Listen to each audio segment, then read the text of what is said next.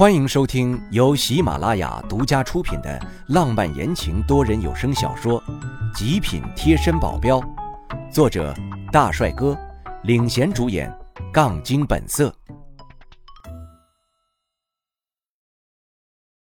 第一百四十九章，崩溃的苗倩倩。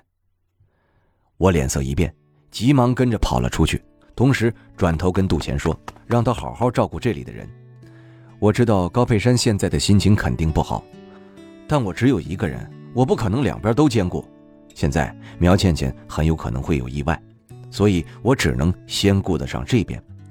高佩山那边，我等下再过来解释吧。我现在不比以前，速度比以前快多了，所以苗倩倩在刚出酒店的时候，我就追上了，就在马路边上，眼看着她就要向着马路横冲直撞过去，我一把拦住她，吼道。苗倩倩，你是不要命了吗？声音不小，他没有被我吓到，反而一脸无所谓，微微的勾起嘴角笑了。有什么关系？我的命又不值钱，现在谁在乎呢？最爱我的爸爸去世了，我也不知道这段时间我是怎么活过来的，可能是因为有你在吧。现在，你也不在了，我干嘛还要活着呢？一点意思都没有。你说是不是？我真的很想一巴掌把他给打醒，但是我给忍住了。事情不是你想的那样，不是我想的那样，那又是怎么样呢？在我俩没扯上什么关系的时候，珊珊已经怀孕了，我不可能扔下她不管。这些解释说的再多，也只会像是在掩盖事实，而且苗倩倩现在基本上是听不进去我说的话了。她双眼无神的看着我。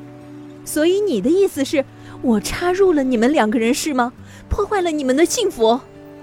不是，我不是那个意思，你不要这样想。我真的快要疯了，女人还真是麻烦呢。不是这个意思，还能是什么意思？她怀孕了，你不能丢下她，那我就不会插入到你们之间了。我只是多出来的人而已。我是时候去找爸爸了。我的心跟着一痛，把她紧紧的抱在我的怀里。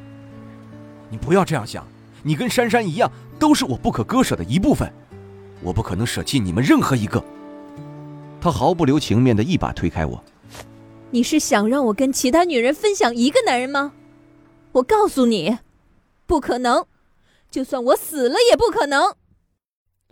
他莞尔一笑，转身就要向着马路冲过去，整个身子都是摇摇欲坠。我看着心疼不已，而就在这个时候，旁边有一辆奥迪猛地冲了过来，就像是失控了一样。我急忙的拉住苗倩倩，而这辆奥迪还是不依不饶着向着我们的方向过来。我双脚用力一蹬，抱着苗倩倩跳起两米多高，并向着左边的方向越过去，正好跟那辆车擦肩而过。那车还是不受控制的继续往前撞，砰的一声巨响，撞上了一个饭店。那饭店门是玻璃做的，就这么一下，顿时四分五裂，一地都是玻璃碎渣，像炸开了花一样。还好没有什么人受伤，周围不少看热闹的人都凑了过来，对着那个奥迪指指点点。没一会儿，交警就过来了，打开车门，把里面的司机拉了出来。那人还是醉醺醺的，挥开所有人，脚步不稳的在地面上晃来晃去，说道：“我没醉。”我一看，巧了，还是熟人，就是上次在饭店硬是要跟我抢包厢的那个李姓少年。他转过身的时候也看见我了，摇摇晃晃地朝着我走过来，指着我的脸说道：“哎呀，我说怎么这么眼熟呢？你哪位呀？”懒得跟这种人多做纠缠，我搂着苗倩倩就往另外一个方向走，而那人却对我不依不饶。拉住我的手臂，大声吼道：“别走！你别走！我没说话，你就不准走！”我现在正烦着呢，他还给我扒上了。要不是周围有这么多人，我立马就给他办了。滚！手轻轻一推，他被我推到地上。我转身要继续走，忽然，我听见周围所有人都惊呼起来。我皱起眉头，转身一看。不知道这人哪里掏出来一把刀，直挺挺的就要捅过来。要是对着我，我倒是没有多大反应，但是他的刀的方向却是指着苗倩倩的。我眯起眼，抬腿就是一脚，他整个人飞了出去。他是趴在地上的，他自己支撑起来想爬起来，有一大片的血从他肚子下面流出来。交警急忙上前把他翻过身，那把刀子就直挺挺的插在了他的肚子上，血大把大把的往外流，所有人都惊慌失措起来。有反应快的人急忙拨打了幺二零，这是他活该，自作自受。这里没我什么事儿，我带着苗倩倩就走了。苗倩倩现在本来就在之前那件事里没有回过神，现在这件事更是毫不关心。就算是有人出血了，也经不起她眼皮的一点波澜。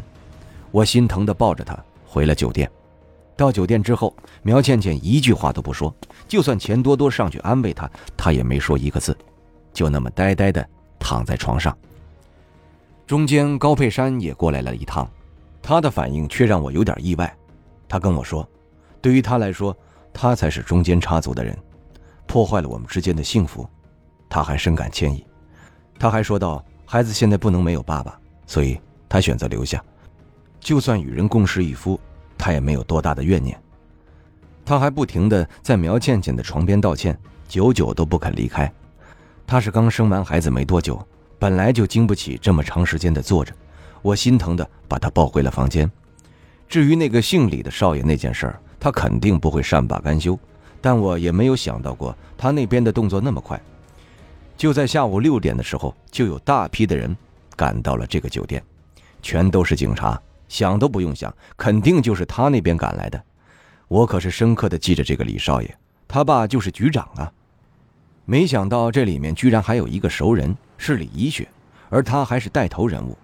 我上次见过那个特警是站在李一雪身后的，他见到是我也微微一愣，把我叫到一边。你怎么会在这里？这我还问你呢，你怎么跟他们在一起？如果没有猜错，他们是来抓我的吧？李一雪惊呼出声，差点就要跳起来了。抓你？不会就是你捅了李峰吧？什么叫我捅的？他们还真是会扭曲事实啊！在场那么多人都可以作证吧？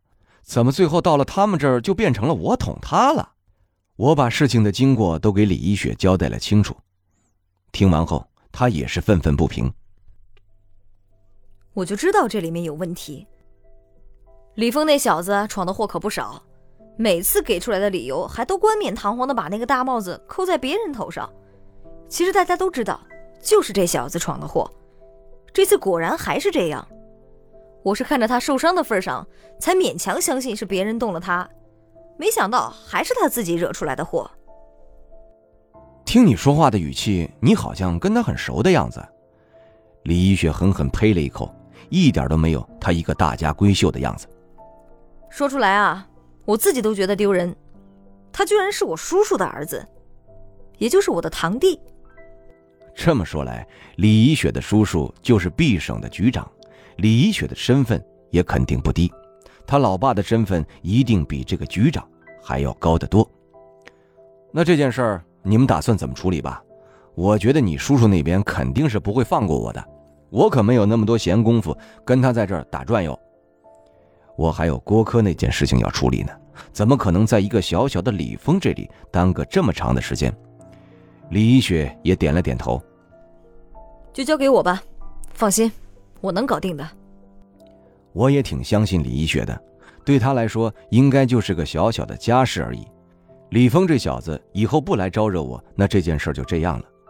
如果他以后来招惹我，那就有他的好果子吃。在李一雪的带领下，这帮人全部都退了出去。酒店的管理员终于在前台后方窜了出来，恭维的在我面前哈着腰说了一番话，大概意思就是想让我去其他的地方住。他们这里可留不下我这尊大佛，我还是第一次被人这样赶出去，我心里就纳闷了。我在这儿可是付了钱的，我是顾客，他们凭什么赶我走？我要是不走呢？给了他一个冷眼，就带着众人回到自己的房间。这时候的苗倩倩总算有了一点反应，担心的看过来，还说道：“这里不安全，我们还是回冀省吧。”放心吧，这件事儿已经解决了。他不敢再来找麻烦了。苗倩倩他们还挺莫名其妙的，但也没有再问什么，只是苗倩倩又回到了之前的模样，回到床上躺着，一句话也不说。我算是彻底败给他了，我是劝不了。对于女人，我根本就毫无法子，只能想个办法，把娘或者刘叔叫来了。现在的苗倩倩只有可能听他们两个的话了。这么想着，我立马打电话给刘叔，他很是爽快的就答应了。就算这两天赶过来，我也总算是松了半口气，还剩下半口气是吊着的。我可放心不下现在的苗倩倩。我让钱多多和杜钱守在他身边，千万不能再出一点意外。就在这时。冯一帆比刘叔更快一步的到了毕省，他来了，那就可以开始计划着把华业集团给搞了。听众朋友，本集已播讲完毕，感谢您的收听。